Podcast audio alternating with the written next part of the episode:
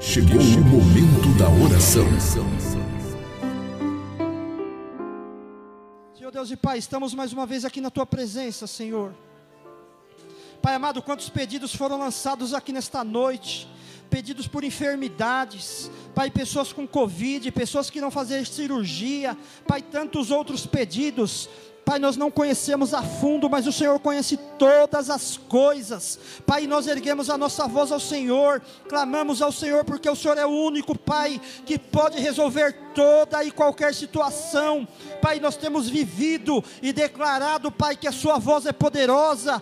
Pai amado, em nome do Senhor, nós clamamos a Ti, Pai, que a Sua voz poderosa invada os corações, Pai, que a Sua voz poderosa invada os hospitais, invada as cadeias, invada as famílias, Pai amado, trazendo saúde, trazendo restauração, trazendo refrigério, trazendo renovo. Pai, a tua palavra declara que o Senhor chama a existência as coisas que não são, como se já fossem. Pai amado, na autoridade do teu nome, nós clamamos ao Senhor Jesus, Pai. Chama a existência a cura, chama a existência a salvação, chama a existência a libertação, Pai, em nome do Senhor Jesus. Pai amado, cada pedido, Pai, que está pela live, Senhor amado, visita, Pai, de forma poderosa.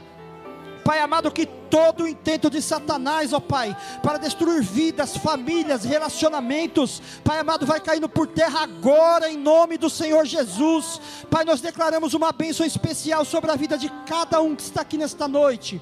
Pai amado, cada família aqui representada, o Senhor conhece o coração, ó Pai, de cada um, o Senhor conhece as necessidades de cada um. Nós pedimos, Pai, vá de encontro e faça a tua vontade, Pai. Pai, vá de encontro a quem está nos assistindo, quem irá nos assistir depois, Pai. Visita poderosamente, Pai, e tudo aquilo que o inimigo lançou para ser maldição, seja transformado em bênção, em nome do Senhor Jesus. Pai, neste momento nós aplaudimos ao Senhor, crendo na nossa vitória, em nome de Jesus.